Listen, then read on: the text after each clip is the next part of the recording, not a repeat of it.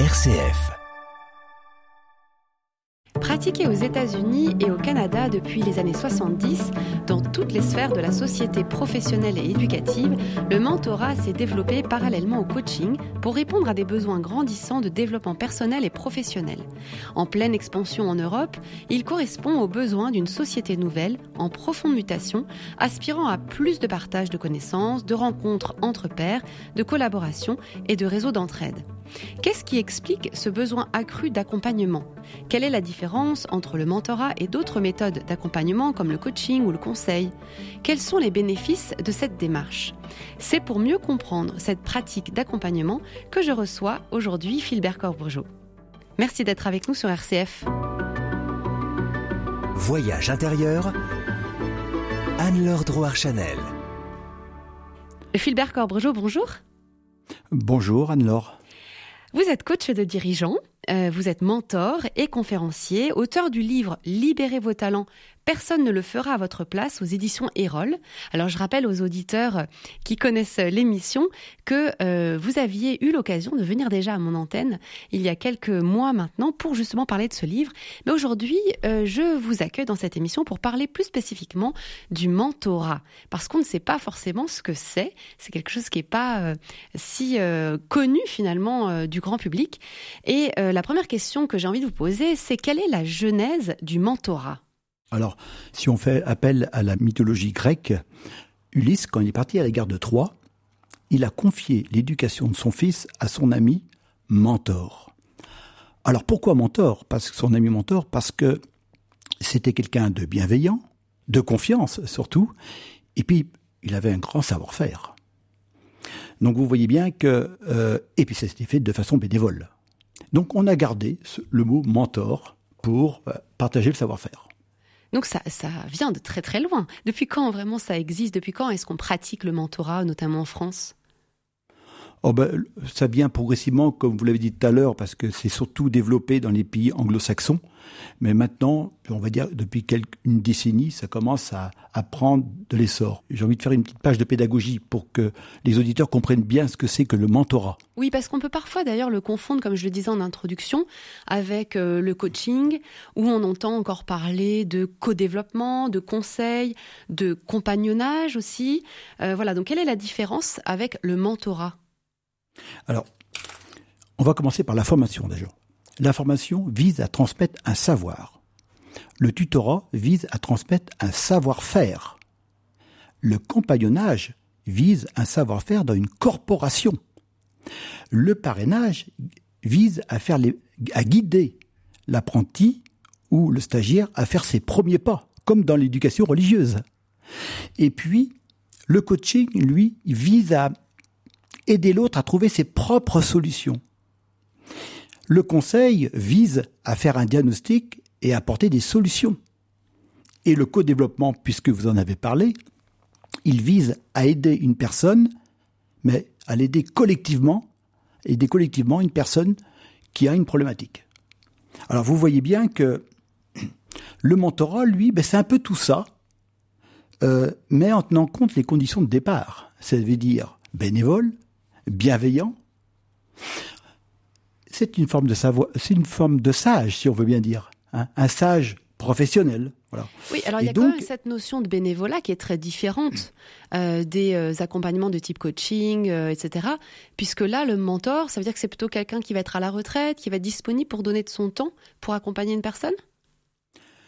Alors, par rapport à la définition, juste pour terminer, et je réponds à votre question, du coup, le mentorat, c'est le partage de compétences, alors techniques ou managériales, entre des collaborateurs expérimentés, qu'on va dire seniors, hein, pour simplifier, et d'autres en quête d'évolution, qu'on va appeler juniors, mais ça peut être d'autres personnes, d'accord? Donc c'est bien un partage de savoir-faire. Alors ce partage de savoir-faire, pour répondre à votre question, il peut se faire en interne comme en externe.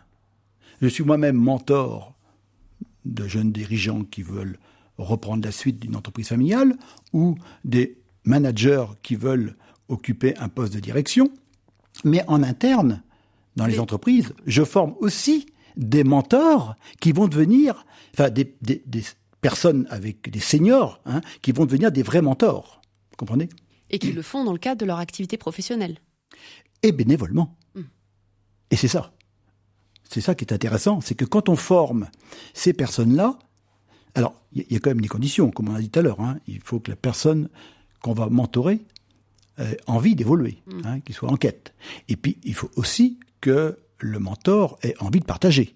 Alors justement, quel est le rôle euh, du mentor en termes de transmission? Alors, le, rôle du mentor, il en a pas mal. J'ai envie de vous donner le, top 10 du rôle du mentor. La première chose, on vient de le dire, c'est le transfert de connaissances. Hein, d'accord?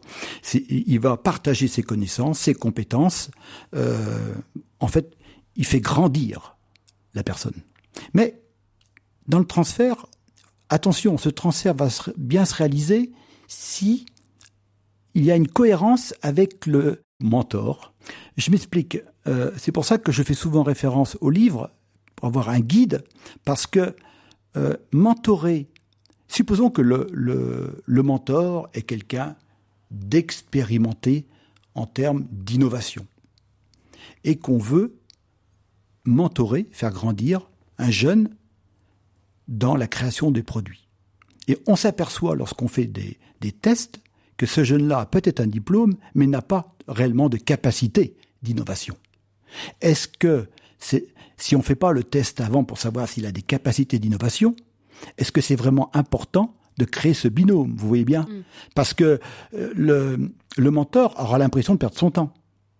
Et de même, toujours dans la cohérence, est-ce qu'on va mettre deux personnes introverties dans, dans une relation? Hmm. Comment vous la définiriez, cette relation euh, entre le mentor et le mentoré? Ah, C'est surtout une, relation euh, de confiance qu'il doit y avoir. Cette relation est, ça va se faire par euh, parce que déjà il faut que s'accepter de part et d'autre. le mentor, il faut qu'il puisse apporter quelque chose aux jeunes. C'est pour ça qu'il faut qu'ils connaissent les capacités parce qu'il n'a pas encore le potentiel. Il a le potentiel, mais il n'a pas encore les compétences. Donc, il faut le faire grandir. Et puis, il faut que le jeune ou la personne qui va évoluer soit rassurée. Euh, s'il y a une distance, ou si on sent le mentor trop froid, trop dur, pourquoi pas? C'est pas grave.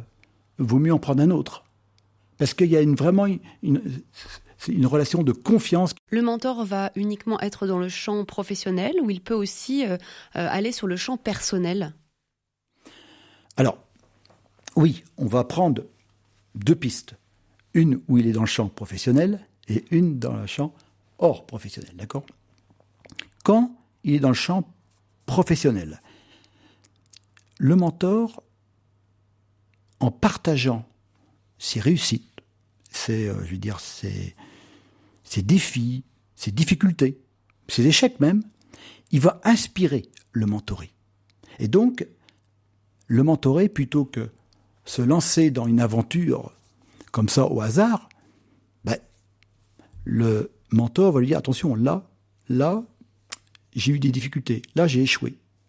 Ça n'empêche pas que le mentoré peut réussir, mais c'est bien de le savoir, parce que sinon on, se lance tête baissée, et surtout que quand on est dans une entreprise, eh ben, la connaissance du produit, c'est pas écrit dans les bouquins. Vous voyez? Donc, euh, euh, la connaissance de la culture, c'est pas écrit dans les bouquins. À la différence d'autres approches d'accompagnement, euh, si j'entends bien, le mentor parle de son expérience. Dans le coaching, par exemple, c'est assez rare euh, que le coach parle de lui. Il va plutôt faire parler euh, son, client. Euh, quel est, quel est justement le, bénéfice du fait de parler de sa propre expérience à quelqu'un? Parce que l'expérience n'est pas toujours transposable. Non, mais vous avez quand vous dites que le coach, normalement, ne donne pas, ne, ne transmet pas son expérience, il doit pas d'ailleurs parce qu'il est là pour aider l'autre à trouver ses propres solutions. Et le coach, d'ailleurs, n'est pas un spécialiste du métier, justement. Donc, euh, il ne peut pas connaître tous les métiers. Par contre, il connaît le processus pour faire grandir. D'accord?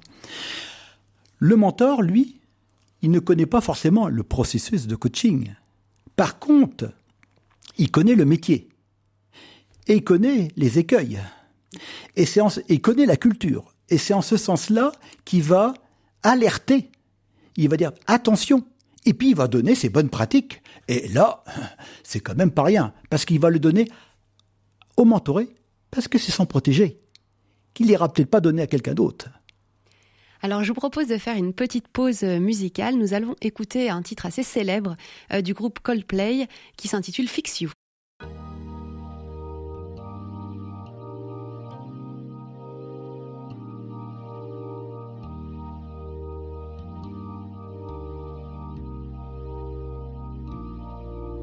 Try your best but you don't succeed.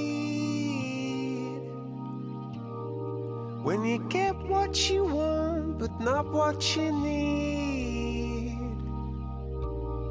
When you feel so tired but you can't sleep. Stuck in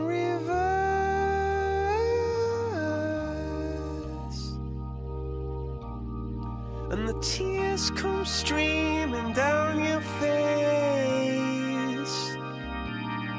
When you lose something you can't replace.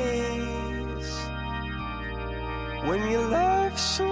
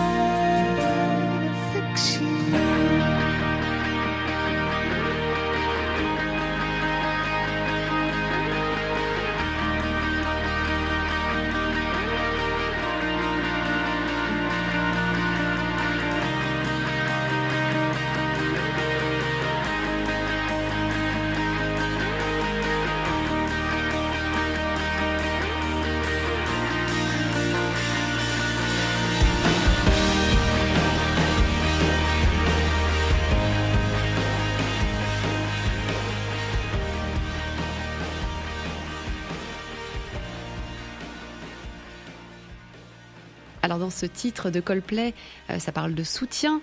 Euh, du coup, quel est finalement l'avantage du mentorat par rapport à d'autres types d'accompagnement dont on a un peu parlé euh, en début d'émission? Il y a de nombreux avantages. Pour preuve, 71% des entreprises de Fortune 500 utilisent le mentorat. Ce ne sont pas des philanthropes, d'accord? Je me permets de le préciser. Par contre, ils savent comment le mettre en œuvre. Et justement, et c'est là ce qu'on va évoquer tout à l'heure. Alors, il y a plusieurs, plusieurs avantages ou bénéfices, on va dire. Il y a des bénéfices économiques, des bénéfices sociétaux, mais il y a aussi des obstacles. Donc, si on prend les bénéfices économiques, euh, si on se réfère à l'étude de Gallup qui a été faite en 2022, c'est-à-dire l'année dernière, Gallup est un institut qui, de sondage et puis qui analyse le, la motivation et l'engagement des salariés. Et dans le monde, l'engagement était de 21%, l'engagement des salariés, et en France, l'engagement était inférieur à 10%.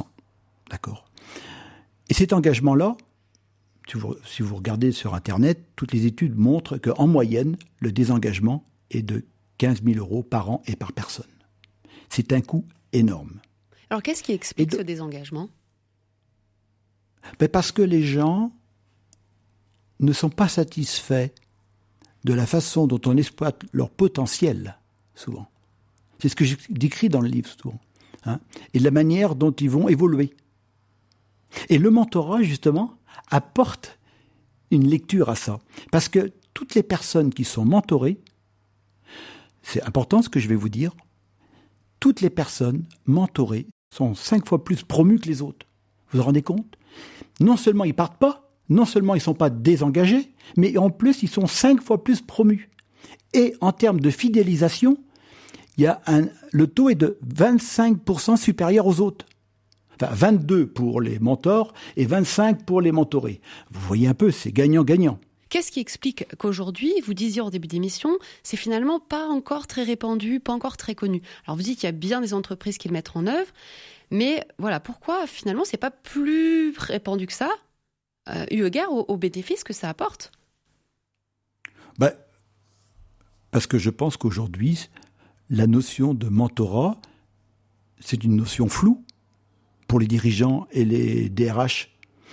Euh, j'étais sur votre antenne euh, il y a une semaine pour lancer un programme, mais on m'a, demandé à chaque fois, mais c'est quoi C'est du coaching? Oui, mais alors, vous parlez des seniors, mais c'est pour ceux qui sont déjà partis.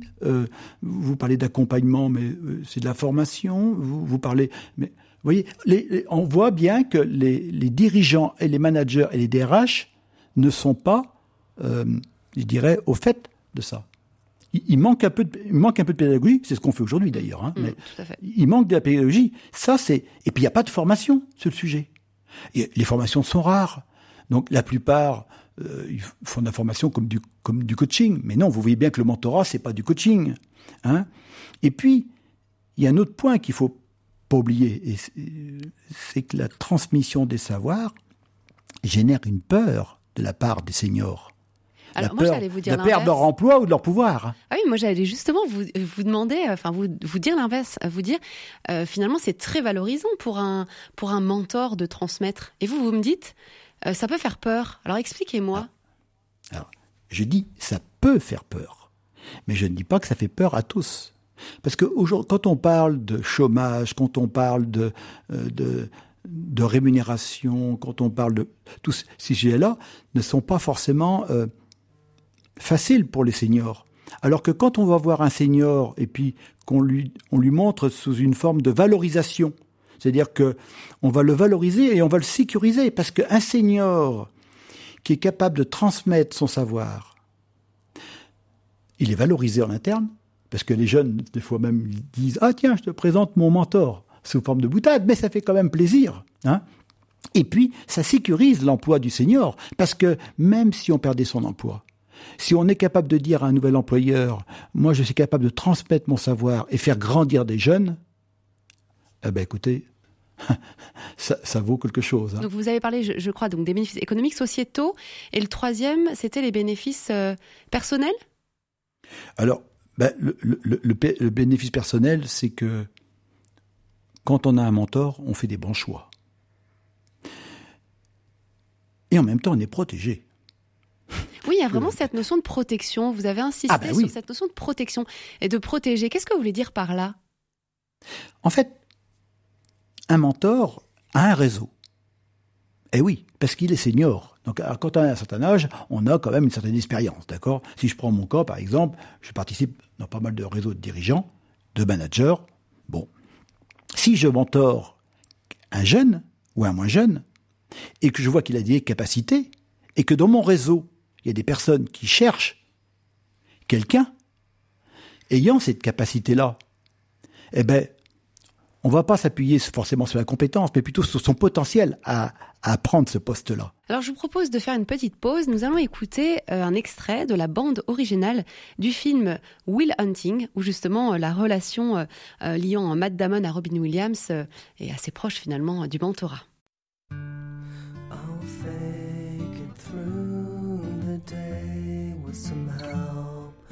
Johnny Walker Red.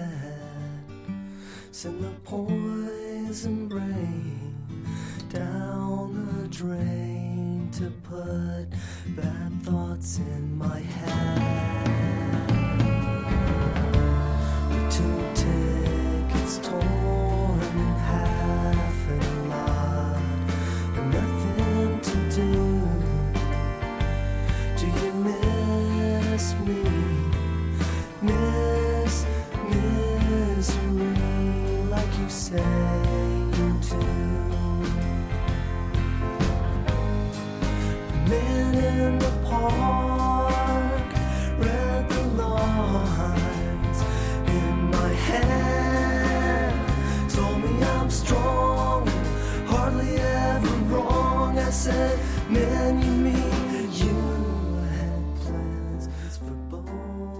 Toujours sur RCF dans Voyage intérieur et avec Philbert Corbregeau, auteur du livre Libérez vos talents, personne ne le fera à votre place. Nous parlons du mentorat, de cette pratique d'accompagnement euh, assez peu connue mais euh, pleine de bénéfices. En tout cas, nous en avons entendu euh, de nombreux avant cette pause musicale. Alors, quelles sont les démarches, les méthodes ou les outils utilisés par les mentors pour faire grandir leur mentoré Alors d'abord, comme je vous ai dit, c'est que le mentorat, d'abord c'est peu connu et c'est pas une formation. Et si on veut que ça marche bien, il faut que ça s'inscrive dans une démarche globale. Le, le mentorat uniquement, c'est-à-dire la rencontre de binômes, ne suffit pas. En amont, il faut une, on va dire une feuille de route de la direction. C'est quels sont les mentorés que l'on veut faire grandir par rapport à la stratégie. Et puis quels sont les mentors, c'est-à-dire les personnes clés, garants de l'histoire, hein, du savoir-faire, que l'on veut valoriser pour accompagner? C'est la première chose. Donc, ça veut dire que Après- c'est pas accessible à tous? Ben non. Ben non. D'a- D'ailleurs, euh, après, il y a une formation. Et la formation, on ne demande pas aux, aux- aux seniors d'être tous euh, des pédagogues. On leur demande de, de respecter certaines règles que je vais vous parler après. D'accord? Et, donc, euh, certains euh, ne seront pas toujours. On, sait que certains ne seront peut-être pas suffisamment bienveillants ou euh, ne veulent pas partager leur savoir-faire ou pas disponibles. Eh ben, on va les écarter. Vous comprenez bien? Et donc, une fois que cette phase a été faite en amont de sélection, on va dire, hein, il y a la phase de formation des binômes. Ça, c'est quelque chose, quelque chose que je prends toujours du temps pour le faire. Mais c'est une demi-journée, c'est rien. Mais vous vous rendez compte, c'est rien une demi-journée pour former quelques binômes. Quand on voit les gains économiques, qu'est-ce que ça apporte hein Et donc, une fois que les binômes ont été formés, là, il va y avoir les rencontres. Et les rencontres sont faites par les binômes eux-mêmes et ils se mettent d'accord sur la fréquence qu'ils vont se voir. On, on va dire en général, c'est deux heures tous les un mois, un mois et demi, par exemple, sur le lieu de travail ou en dehors du lieu de travail. Vous voyez? Et on va le faire, ces rencontres-là, ils vont le faire avec un rituel que j'ai construit justement, un rituel pour que pour aider les mentors à ne pas partir tout azimut, passer du coq à l'âne, faire uniquement de la, présenter leur expérience et puis que le jeune n'ait pas le temps de parler. J'ai construit un rituel qui permet à tout mentor de partager son savoir-faire. Alors, qu'est-ce que c'est que ce rituel? Il y a une phase où on doit mettre en confiance. Donc je vais vous prendre simplement une question là-dessus, parce qu'il y en a plusieurs. C'est, je lui pose toujours la question, quelle est ta météo? C'est-à-dire, comment vas-tu? Le mot météo est important, parce que si je dis, est-ce que tu vas bien? Généralement, la personne va dire, ouais, ça va. Si je lui dis, c'est quoi ta météo aujourd'hui? T'es soleil, nuage, pluie ou tempête? Puis d'un seul coup, il me dit, oh bah c'est nuage. Pourquoi c'est nuage Et là, il me dit, bah parce que j'ai eu un petit conflit avec ça. Et là, et s'il me dit des fois c'est tempête, là, il faut que je fasse attention. Parce que dans la deuxième phase, ou la phase de travail, il y a souvent, j'ai une question aussi, c'est est-ce que je vais traiter le caillou qui est dans la chancure, c'est-à-dire la tempête, c'est-à-dire il a un problème, ou est-ce qu'il est plein soleil et dans ces cas-là, je vais plutôt travailler sur son étoile, sur son projet? Vous pensez bien que si je vais travailler sur le rêve, alors qu'il a un caillou dans la chaussure, je ne vais pas obtenir grand-chose. Et puis, alors je vous donne que des détails, hein, mais, enfin des détails, plus que des détails hein, quand même.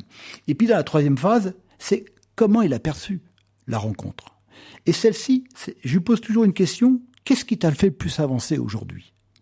Et c'est marrant parce qu'à chaque fois, je pense à quelque chose, je lui dis, tiens, je lui ai montré un outil, je lui ai montré euh, une expérience que j'ai pu faire, je lui ai montré, euh, euh, je lui ai répondu à toutes ces questions. Et puis je me dis, ah, c'est ça qu'il a apprécié.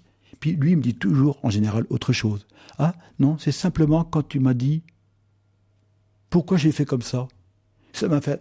Ou, y a- des fois, c'est un truc insignifiant, mais pour lui, c'était beaucoup, parce que ça a été l'étincelle qui lui a fait étincelle d'inspiration. Voyez? Donc, il y a un rituel comme ça, mais jamais on, on rentre dans, la, dans, la, dans le vif du sujet. Alors quels sont euh, les défis et peut-être euh, même les limites du mentorat? En fait, le mentorat, c'est comme le nettoyage des escaliers. Il faut commencer par le haut. Hein C'est-à-dire qu'il faut qu'une direction ait conscience qu'il y a du savoir-faire à transmettre. Donc ça, ça c'est un grand défi et qu'aujourd'hui, les compétences sont en interne. On croit toujours qu'on va les chercher à prix d'or, hein, à l'extérieur, quelque chose dont on n'est pas sûr que ça va fonctionner, alors qu'on a ça à l'intérieur, quand on pose des bonnes questions. Hein. Si vous saviez le nombre de personnes que je rencontre à la retraite et qui sont frustrées de ne pas avoir partagé leur savoir-faire et dont je connais les compétences, c'est hallucinant. Mais c'est hallucinant.